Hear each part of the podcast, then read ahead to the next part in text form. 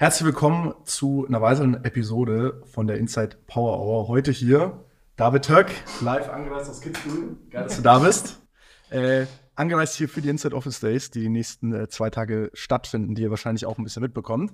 Und David hat eine spannende Geschichte, weil er ist erst 26 Jahre alt, super junger Typ, ähm, ist aber Geschäftsführer von zwei Firmen, einmal Alpine 11, letztendlich eine Software-Schmiede für den gehobenen Mittelstand in Deutschland und Österreich und auch der Schweiz und einmal Venture, dem führenden Shop-System für E-Commerce-Unternehmen. Und wir wollen heute mal ein bisschen drüber sprechen, über Davids Journey. Wir kennen uns jetzt seit zwei oder drei Jahren schon, äh, über LinkedIn, äh, natürlich kennengelernt, damals durch Modus, glaube ich, äh, mhm. irgendwie zustande gekommen.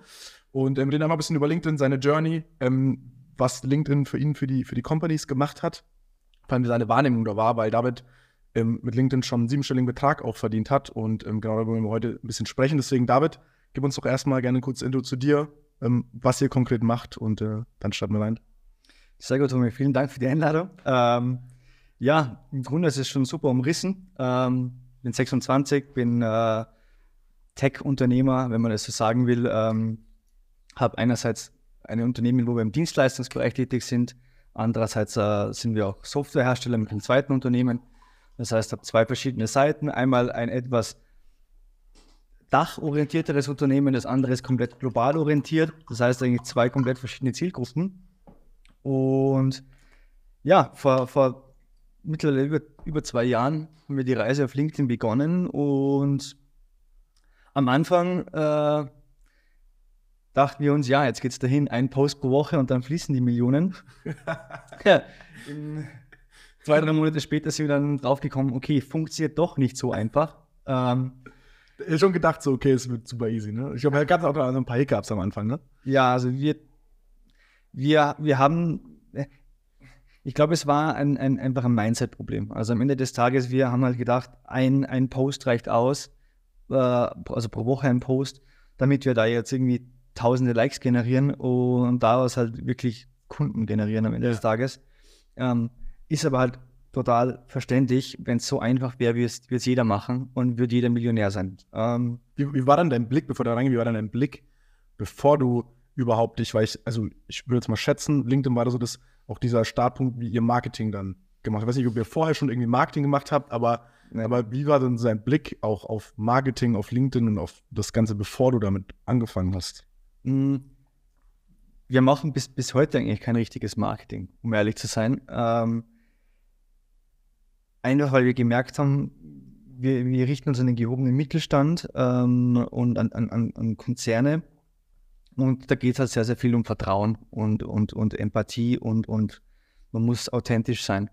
Und die klassischen Marketingwege, also man kann ja ganz, ganz viele Kanäle bespielen, ähm, die haben für uns eigentlich nie so wirklich Sinn gemacht auf den ersten Blick. Das Einzige, was wirklich für mich persönlich Sinn ergeben hat, war LinkedIn und ich war auch davor schon aktiv, aktiv unter Anführungszeichen logischerweise, ähm, und habe dort zuerst Gehversuche gemacht und habe herausgefunden, es, es, da hat, das hat Potenzial und bin dann halt äh, über LinkedIn und YouTube zu äh, dem, dem Podcast von Moritz gestoßen. Äh, In Up Out heißt er, glaube ich. Ja. Und habe mir dann gedacht, hm, cooler Typ, ähm, auch jung, will nach vorn gehen habe dann auf LinkedIn verfolgt und eigentlich genau über diesen Prozess, den ihr auch euren Kunden beibringt, bin ich Kunde geworden. Das heißt, ich habe mir sechs Monate die Inhalte angesehen, habe mir seine Positionierung angesehen, habe mir gedacht, bei einigen Posts habe ich gesagt, hm, sehe ich genau gleich, bei anderen habe ich gesagt, sehe ich überhaupt nicht gleich. Aber es, und das geht ja auch. Also ja, ja, ja. Meinungen müssen nicht immer äh, übereinstimmen. Und schlussendlich war es dann so, Moritz hat mich kontaktiert Und so dann ging die Reise los und logischerweise, also du und, und auch Moritz, ihr seid ja Top-Verkäufer, äh, ihr macht einen auch hungrig natürlich. Und äh, ja, da, dann war das Mindset halt da, wenn wir jetzt, wir gehen jetzt im Marketing in diese Richtung, wir probieren über diese Personal Branding-Schiene Kunden zu gewinnen. Das war so das erste Mal, dass ihr dann so das war wirklich das Anführungsstrichen Marketing gemacht habt. Ja, das war das erste Mal, dass wir wirklich ähm, aktiv nach außen kommuniziert haben, wenn man das so nennen will. Ob es Marketing ist, ja, die Frage. Ja. Aber es war mal der erste Weg zu kommunizieren, was wir machen, mit wem und wie wir es machen, auch wie wir intern aufgestellt sind. Ja. Und ja, das waren so die ersten Schritte, ja. Ja. Ich meine, ihr verkauft ja äh, Projekte in, in Millionenhöhe teilweise. Wie, wie, wie funktioniert das über LinkedIn? Also das ist ja komplett abstrakt eigentlich, wahrscheinlich für dich auch nicht vorstellbar gewesen vor, vor ein paar Jahren. Man muss natürlich auch sagen, dass dann nicht nur rein LinkedIn der Grund ist, sondern natürlich die, das Persönliche, die Firma dahinter. So, ihr seid jetzt auch nicht eine Firma mit zwei Leuten, sondern da sitzen da auch ein Haufen Leute bei euch rum.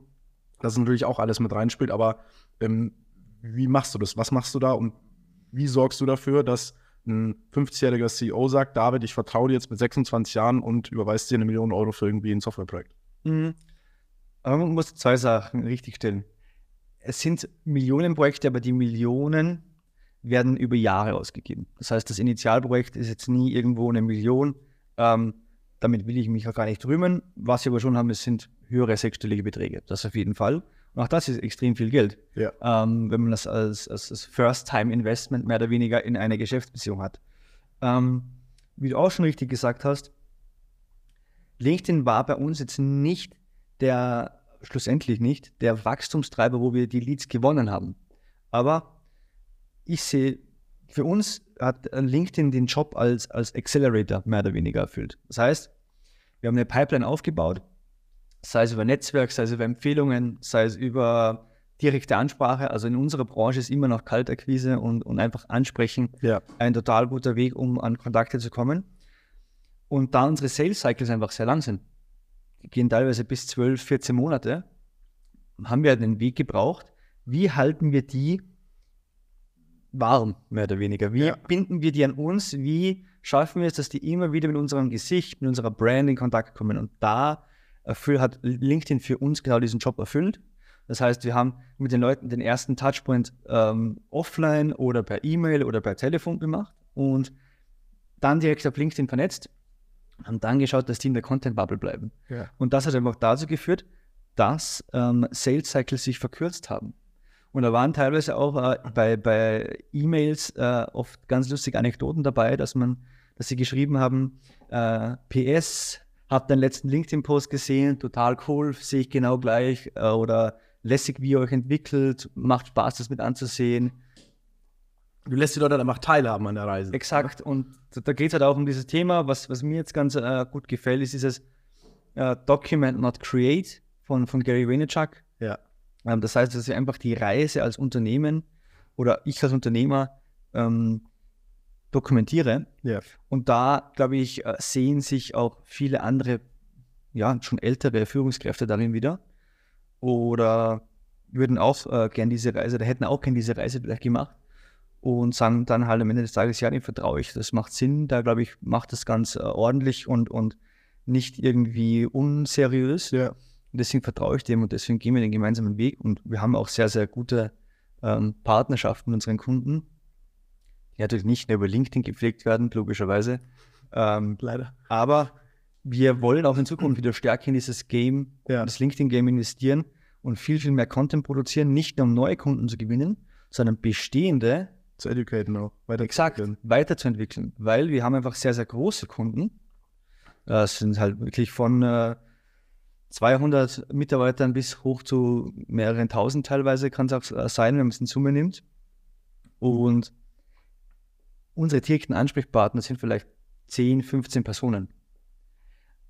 Wir wollen aber das Standing unseres Unternehmens bei denen natürlich wesentlich weiterentwickeln und verbessern. Das heißt, wir müssen den Kreis von 10 auf eventuell 50 erweitern oder auf 100. Und da hilft uns LinkedIn extrem. Dass wenn die in einem Meetingraum sitzen, über das sprechen, Ah, nicht nur ja, einer sagt, ja. Alpine habe ich auch gehört, kenne ich, Post gesehen, dass Exakt. bekannt seid in der Organisation. Exakt. Da, und da ist für Alpine 11, da sehen wir die Chance äh, und da werden wir jetzt auch weiterhin äh, wieder stärker investieren. Es hat jetzt äh, letzten sechs Monate eine Zeit gegeben, wo wir einfach sehr viel äh, uns restrukturiert haben intern. Nicht jetzt restrukturiert in dem Sinn, dass wir insolvent waren, sondern ähm, einfach, wir sind gewachsen sehr schnell, logischerweise, du kennst es auch. Ja, ja. da, da bauen sich Strukturen auf, die dann nicht mehr so richtig zukunftsfähig sind. Da muss man dann oft einen Schritt, Schritt zurückgehen, Ja. um zwei Schritte nach vorne zu gehen. Das haben wir gemacht und da bleibt halt dann keine Zeit über für LinkedIn. Und was ich gelernt habe, ist besser mal nichts posten oder weniger posten, als schlechte, unauthentische Posts rauszubringen. Ja. Weil damit versaut man sich Ja. bei ganz, ganz vielen. Ja. Äh, und das kann auch Beispiel oder, oder selber die Erfahrung gemacht haben teilweise, dass du, ich meine, so, jetzt habe ich hier was gepostet, was hätte ich vielleicht doch nicht machen sollen, oder? Nee, nicht direkt, dass es richtig extrem geworden ist, dann, dass, dass ein Kunde angerufen hat und gesagt hat, hey David, was war denn das für ein scheiß Post? Äh, so war es jetzt nicht, aber bei ein, zwei Posts, die halt ich, die ich einfach so aus dem aus dem Drang heraus gemacht habe, dass ich, ich was posten muss, machen. Ähm, die waren halt dann nicht wirklich reflektiert. Ja. Vielleicht einfach kein zweites Mal drüber gelesen. Und das war dann, wo ich dann an den Kommentaren und so weiter gemerkt habe, ja. Hm, ist vielleicht nicht die beste, äh, die beste Lösung gewesen für diese Situation.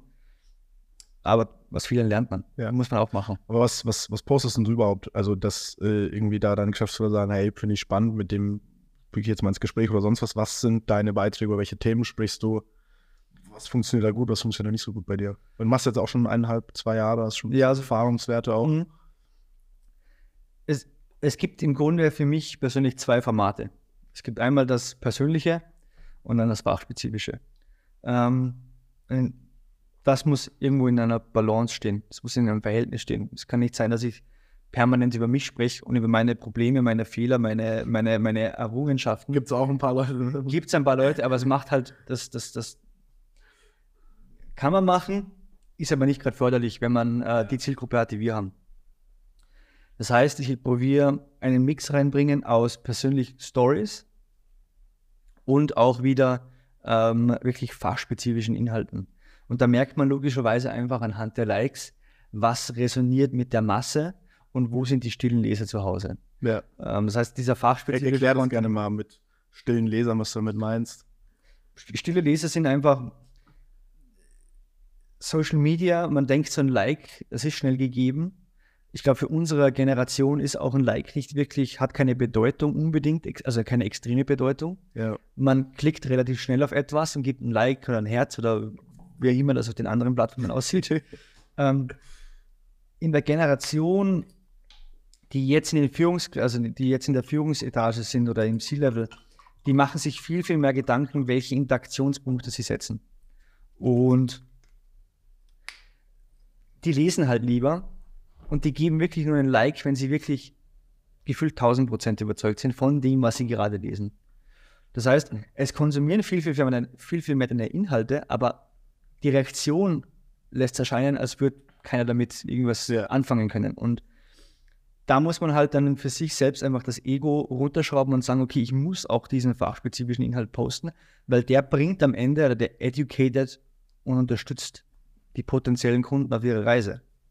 Ähm, aber auch persönliche Posts ähm, können ganz gut ankommen. Ich habe mal einen Post äh, gemacht mh, über ein, ein, Thema, da haben wir bei Venture einen großen amerikanischen Konzern als Kunden gewonnen, 20 Milliarden Konzern, und ich musste eine Rechnung in die USA senden für mich, also, wer, wer, denkt, dass eine Rechnung senden in die USA ein großes Thema ist, ja. ähm, war es aber schlussendlich schon, weil man hat zig Formulare ausfüllen müssen. Äh, ansonsten hat nie das irgendwie speziell besteuern müssen und, und, und war halt ein Konzern. Da ja. kannst du nicht anrufen. Da musst du dich listen fällt, lassen und bam, bam, bam, bam. Exakt, also das ist eine, auch eine Reise, eine Lieferantenreise. Ja. Und da habe ich einfach einen Post geschrieben. Äh, habe das jetzt das erste Mal gemacht mit meinem Unternehmen bin fast verzweifelt, habe dann aber über die Wirtschaftskammer Österreich, die, die Interessensvertretung der Unternehmen in Österreich, habe dann Kontakt nach New York bekommen, dann nach Los Angeles, die haben mich unterstützt. Also habe einfach da einen Post geschrieben und das kam sehr, sehr gut an. Also dokumentiert.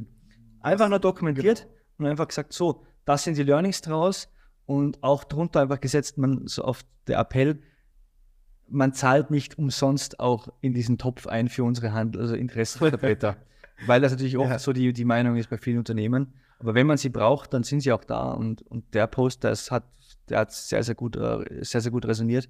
Ja. Mit der Zielgruppe habe ich eine Rückmeldung bekommen von ja, ähm, Mittelständlern oder Geschäftsführern, die geschrieben haben, oh, Vielleicht das Problem halte ich vor 20 Jahren. Da können die es halt genau reinversetzen, ne? Genau. Weil das ist so ein Thema, wo man sagt, irgendwie jeder, der schon mal irgendwie eine, Firma aufgebaut hat oder so, der und, und vielleicht international was gemacht hat, der hat dieses Problem noch nicht gehabt. Mhm. Und im Normalfall, wenn du jetzt nicht eine Buchhaltungsabteilung von fünf Leuten hast, machst du es dann halt irgendwie auch selber, außer du hast jetzt irgendwie 500 Leute. Ähm, geiles Thema. Absolut. Und so so funktioniert das relativ gut jetzt. Ähm, natürlich jetzt mit dem zweiten Unternehmen, mit Venture, äh, haben wir eine komplett. Vielleicht kannst du da noch mal kurz er erklären, weil ich glaube, jetzt Alpine 11 ist sehr, sehr klar, was ihr macht, etc. Venture, was ist das? Was kann man sich darunter vorstellen? Ja, das ist, ist auch sehr technisch und abstrakt. Man kann sich im Grunde so vorstellen, jeder Dienstleister heutzutage oder die meisten guten Dienstleister bauen nicht von Null weg eine Software. Erstens wäre es nicht wirklich sinnvoll, ähm, weil viel zu viel Budget äh, ver verschwendet wird. Zweitens braucht man einfach ein solides Fundament, um sich dann auf diese ja, Kernthemen des Projekts eigentlich zu konzentrieren. Und im E-Commerce gab es eine, eine, Generation an Software, die ähm, in, bei jeder Software gibt es das Backend und das Frontend. Das heißt, Frontend, das der Kunde sieht oder die User sehen, Backend, das die Datenverarbeitung macht. Und bei der bisherigen äh, Landschaft an IT-Systemen im E-Commerce war Backend und Frontend in einem. Und jetzt, Shopify beispielsweise. Shopify beispielsweise, ja genau. Äh, oder auch Shopware aus Deutschland ja. oder Magento oder da gibt es unzählige. Und jetzt gibt es eine neue Generation, ähm, die nennt sich Headless Commerce. Und Headless spricht sich schon an, irgendwie kopflos. Das heißt, ähm, dieses Backend, das die Datenverarbeitung macht, ist getrennt vom Frontend und kommuniziert nur über Schnittstellen. Das ist eine, einfach eine neue Generation, eine Weiterentwicklung, so wie die Kutsche früher und jetzt das Auto ja. und jetzt dann die E-Autos und weiß nicht, irgendwann gibt es Flugtaxis wahrscheinlich oder so Zeug. So gibt es auch in der Softwareentwicklung so Stufen, Lebenszyklen von, von Software. Und da sind wir mit Venture eines der führenden, oder ein, ja, eines der eigentlich das führende Open Source Headless Commerce äh, System weltweit. Was heißt das jetzt? Uns kennen die wenigsten, logisch, weil unsere, wir sind nicht Shopify. Ja. Unsere Zielgruppe sind nicht die Blumenläden und die ähm, äh, ja, Unterwäschemarken, sondern wir richten uns an, an, an große Unternehmen, an Enterprises, an Startups, die eigene Entwicklerteams haben, die wirklich auch Produkte, deren Kernprodukt auf unsere Plattform aufbauen. Da haben eben Kunden auch wie unter anderem IBM oder ähm, Swile, das ist eine, eine, so wie N26 aus, aus, aus ähm, Frankreich. Die haben deren komplettes äh, Corporate Banking System im Hintergrund mit, mit, mit, unserem, mit unserer Plattform aufgebaut teilweise. Ähm, QVC zum Beispiel, ein Riesenkonzern in den USA, so wie Mediashop oder dieses Teleshopping, ja. nur halt viel, viel größer. Mhm. Ähm, und die nutzen unser System. Und da ist halt die Challenge mit LinkedIn jetzt. Ich habe einerseits Alpine 11 als Dienstleister, spreche halt diese Wo Dach zwei Jahre was aufgebaut hast, muss man auch sagen. Ne? Genau, ich spreche diese Dachzielgruppe an, also in Deutschland, Österreich und der Schweiz. Und dann habe ich dieses internationale, wo ich nicht unbedingt die CEOs ansprechen muss, sondern eher diese, die, die, die Implementierer, ja, also Entwickler. Ist es Genau, total unterschiedlich. Nicht nur der Entscheider, sondern irgendwie. Exakt, total unterschiedlich. Und daher, ähm, ja, bin ich jetzt auch noch irgendwo in einer Findungsphase, wie ich das am besten vereine. Ich habe jetzt vor ungefähr vier Monaten auf äh, Englisch geswitcht. Wie, wie war dieser Switch? Das ist auch eine Frage, die extrem oft kommt. Mhm. Deutsch, Englisch, was sind die Unterschiede? Ähm, was funktioniert besser? Du hast diese Experience jetzt gemacht. Sag da gerne mal ein bisschen was zu. Ähm, sag mal so, geschriebener Text funktioniert in, mit beiden Sprachen gleich gut. Ähm, natürlich, wenn man jetzt nur ein deutschsprachiges Netzwerk hat, wird es mal schlechter performen, logisch. Ähm, der Mensch liest lieber etwas, das in seiner eigenen Muttersprache ist. Ähm, da ich aber schon so ein 50-50-Netzwerk hatte, ähm, hat das eigentlich von Anfang an gut funktioniert. Was schon ein Thema ist, logischerweise, sind ähm, äh, Medien, also ich sag mal jetzt äh, Videos, ähm, wo man dann halt wirklich nachdenken muss, in welcher Sprache mache ich das jetzt. Ähm, ich meine, ich spreche fließend äh, Englisch, das ist kein Problem. Logischerweise, wir haben viele internationale Kunden und Kontakte. Ich meine, mein, mein äh, zukünftiger Co-Founder, zukünftiger Geschäftsführer bei Balkan 11 ist Engländer. Brite. Mein schau da dann Max. Da dann Max, ja. äh, mein mein Co-Founder bei Venture ist äh, auch Brite. Okay, das heißt, ich bin mit, umgeben, mit den Briten es. Ja, bin, bin umgeben von denen. Ähm, das heißt, das, das funktioniert auch gut, aber logischerweise, man kann halt nicht so extrem, nicht so authentisch arbeiten, wie wenn es jetzt auf Deutsch wäre. Ja. Das muss man halt einfach in Kauf nehmen, Dafür erreicht man halt wesentlich mehr Personen. Das ist einfach ein, ein Trade-off, den man eingehen muss, um mehr zu erreichen.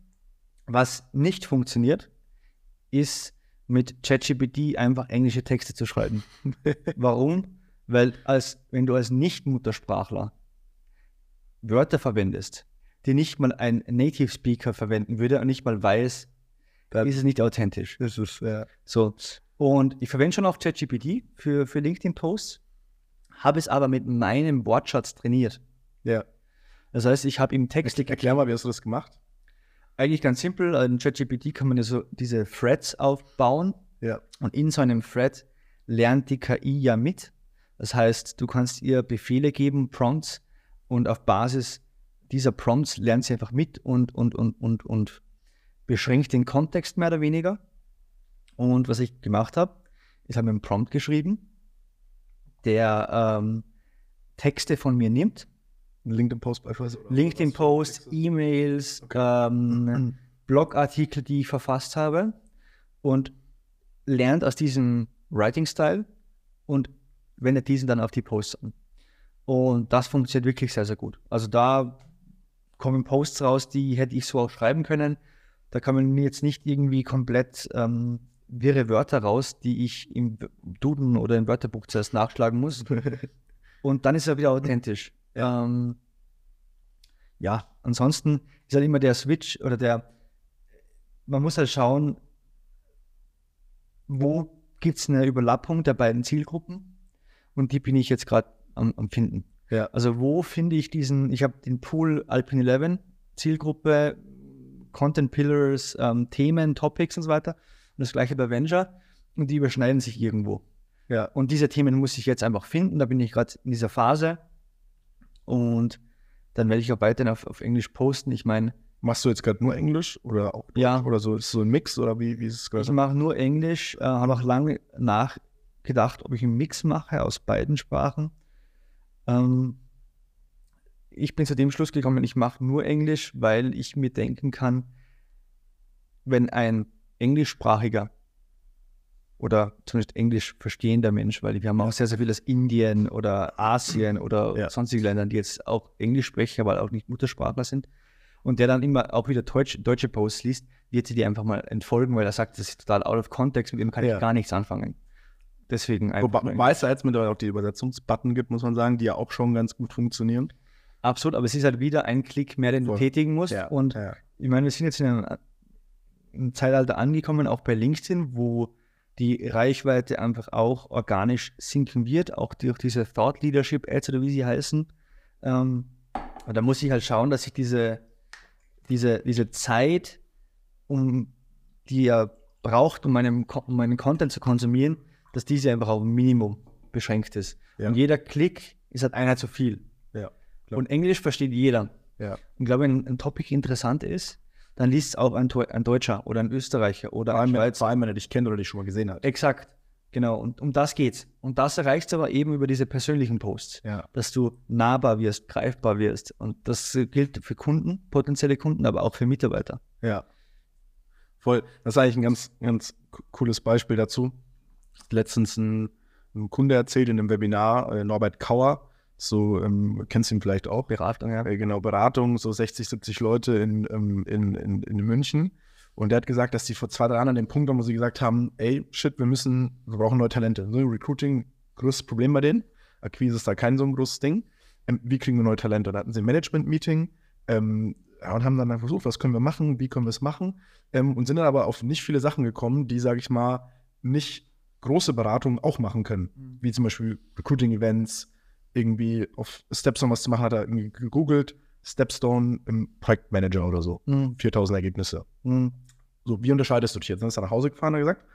Ähm, ist, äh, hat drei Kids zu Hause ins, ins, ins Bad seiner Tochter gegangen, dann ist da irgendwie so eine Duschgels gestanden und eins kannte er irgendwie nicht. Dann ist er hingegangen zu ihr und gesagt, hey, dieses Duschgel, was ist denn das? Jetzt hat er erzählt, ja, hier ist so eine Influencerin. Ähm, ja, was kostet denn das? Und dann haben wir irgendwie, weiß ich jetzt nicht, was gehört hat, irgendwie 8 Euro und normalerweise kostet ein Duschgel halt 4 Euro. So, Mhm. also es ist doppelt einfach abstrakt teuer für ein Duschgel. Ja. Er sagt, ja, wie, also, wieso kaufst du ein Duschgel für 8 Euro? So, bist du verrückt? Und dann hat er halt verstanden, dass die Tochter das gekauft hat, weil ein Gesicht drauf ist und weil sie offensichtlich zu dieser Influencerin eine Beziehung hat. Absolut. Ja. vertraut, irgendwie menschlich ist. Und dann hat er diese Transferleistung geschaffen von, sag ich mal, B2C-Kontext, ein Influencer verkauft oder macht sein eigenes Produkt hin zu B2B. Wie kann ich jetzt für mich, und das ist ja egal, ob das im Recruiting äh, der Fall ist oder auch im Sales jetzt wie bei dir, wie kann ich ein Alleinstellungsmerkmal schaffen und, sag ich mal, Alpine 11 abgrenzen von irgendwelchen anderen Softwarefirmen, indem ich dem ganzen Gesicht gebe und die Leute halt sagen, hey, der Typ hat eine geile Story oder ich finde es cool, was er online macht und natürlich gehe ich zu dem, weil ich kenne den, weil ich habe Vertrauen zu dem. Und das ist so ein ganz cooles Beispiel, was eigentlich auch das, was du machst, ganz gut beschreibst. Absolut. Und ich, ich meine, in jeder Branche gibt es irgendwo gerade einen Mangel an äh, Talenten. Und in der Softwarebranche, in der Entwicklerbranche, allgemein in dieser IT-Bubble, ist es halt nochmal extremer, würde ich behaupten. Ähm, die Hintergründe sind da vielfältig. Ich würde ein, einmal sagen, dass in Deutschland und Österreich das Bildungssystem nicht wirklich darauf ausgelegt ist, äh, diese Talente hervorzubringen.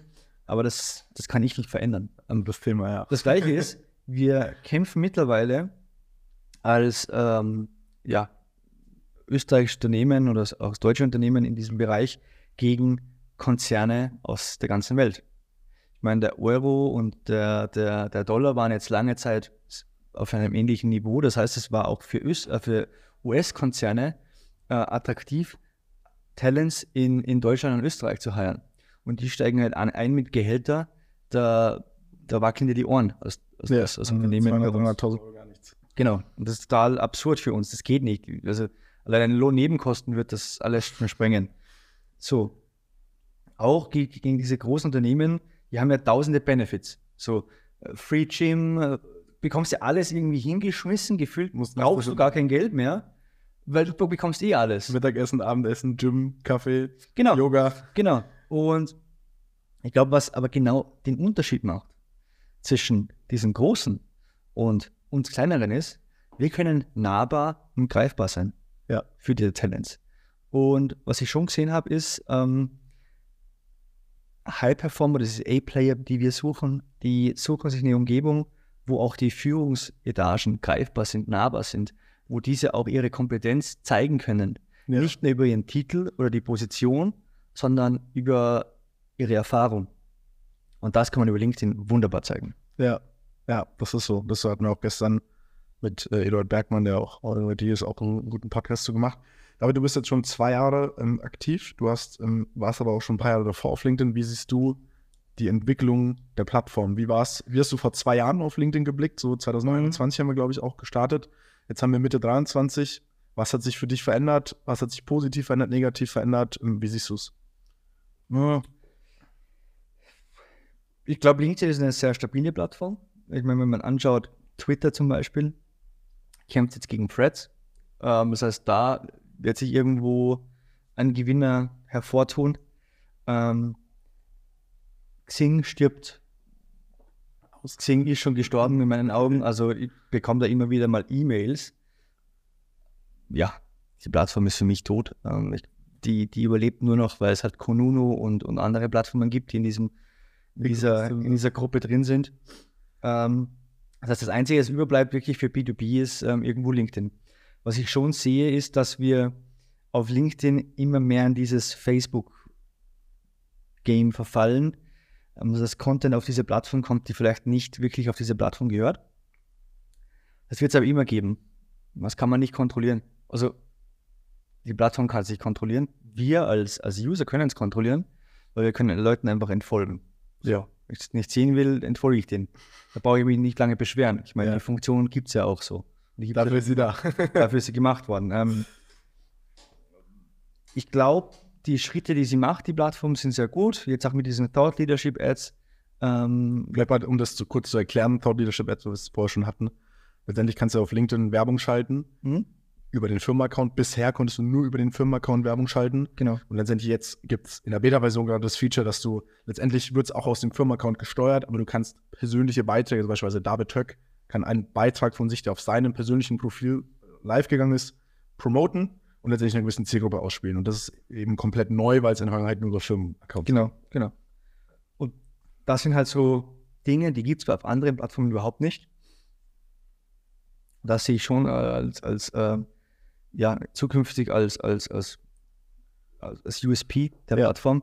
Und ich glaube, je mehr Leute das draufkommen, logischerweise, desto mehr schreiben auch, desto mehr kreieren Content, desto weniger bekommt jeder einzelne Creator mehr oder weniger an Reichweite. Das ist aber auf jeder Plattform so. Aber das wirst du überall haben.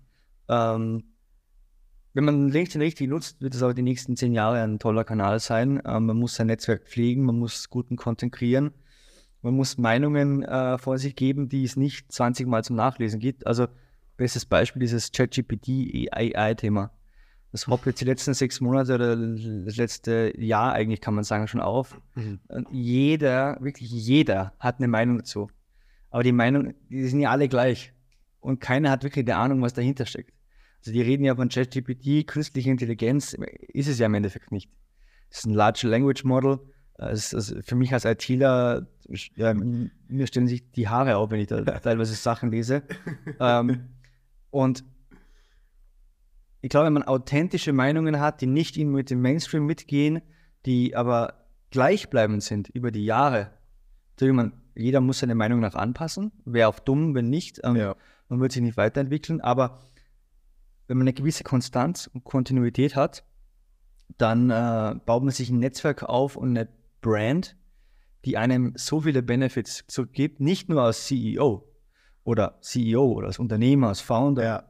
whatever, sondern auch als Mitarbeiter. Und ich incentiviere meine Mitarbeiter auch, wenn ich sehe, da ähm, äh, schreibt, ähm, wird wer interessiert sein, auf LinkedIn zu schreiben, sage ich, cool, taugt mir, macht es, macht es. Äh, ich like da auch gern, kommentiert drunter, auch wenn man natürlich da äh, Gefahr läuft, ähm, äh, ja, dass die Leute dann äh, von anderen auch gefunden werden, dann ist es so. Ja.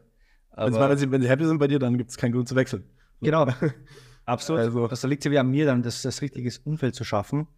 Ähm, aber das bringt ja auch zum Unternehmen was. Ja. Also das zeigt, dass Ja, die klar. Leute wirklich äh, mitteilen wollen, dass wir nach vorne gehen, dass wir andere Ansichten haben, etwas Neues erschaffen und das kann nur vorteilhaft sein für dieses Unternehmen. Ja, voll. Vielleicht um, um abzuschließen, wo noch ganz spannend ist, ist, ähm, wie integrierst du LinkedIn in deinen Arbeitsalltag? Also bist du jeden Tag eine Stunde drauf, morgens, abends, mittags?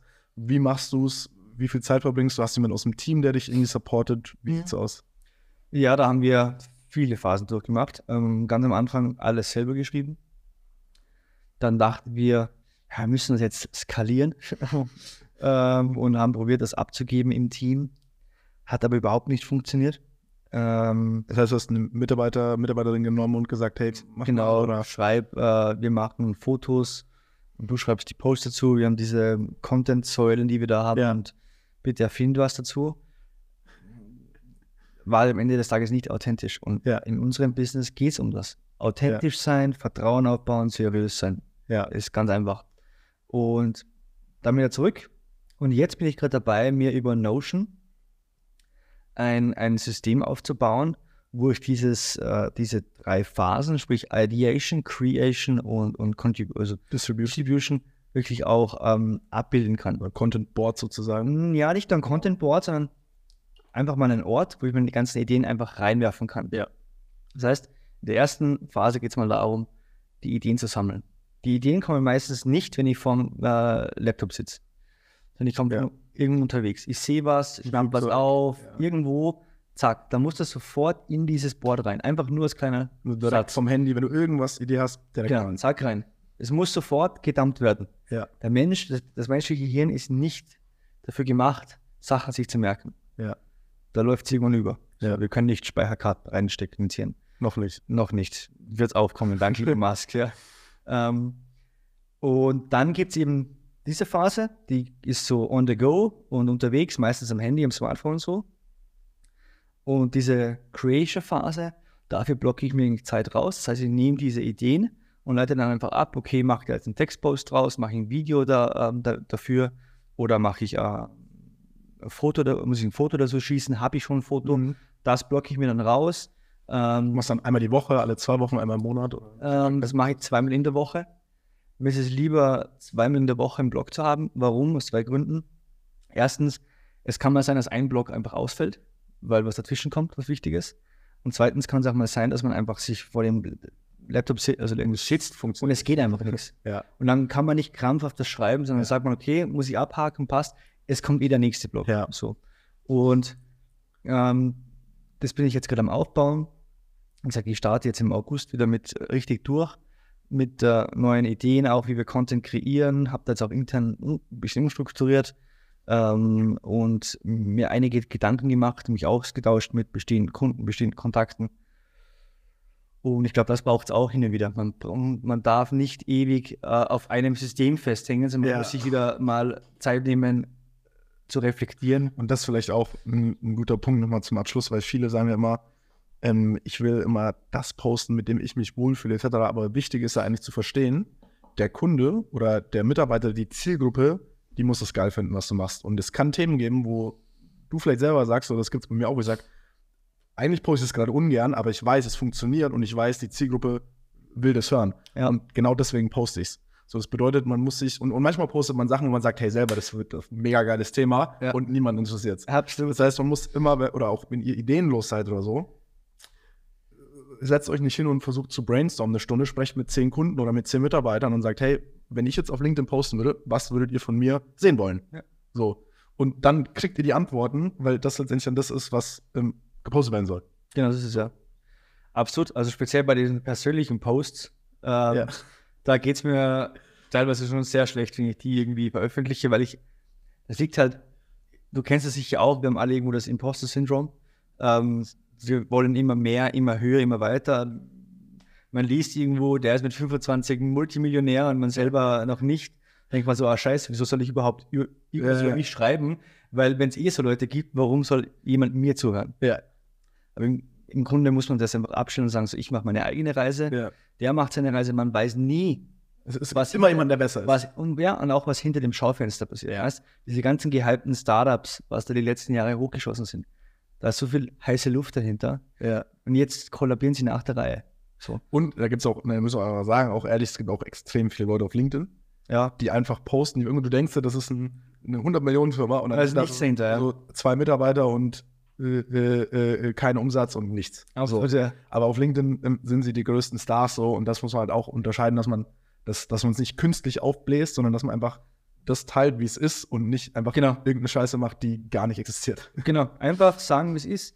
Wenn man zehn Mitarbeiter hat, sagt man, dass man zehn hat, nicht ja. 20. Ja. So, äh, es sind die kleinen Dinge, die da dieses Authentische eben ausmachen. Und ähm, wenn man authentisch bleibt, funktioniert der Content über lange Zeit und man wird Geschäftsbeziehungen aufbauen.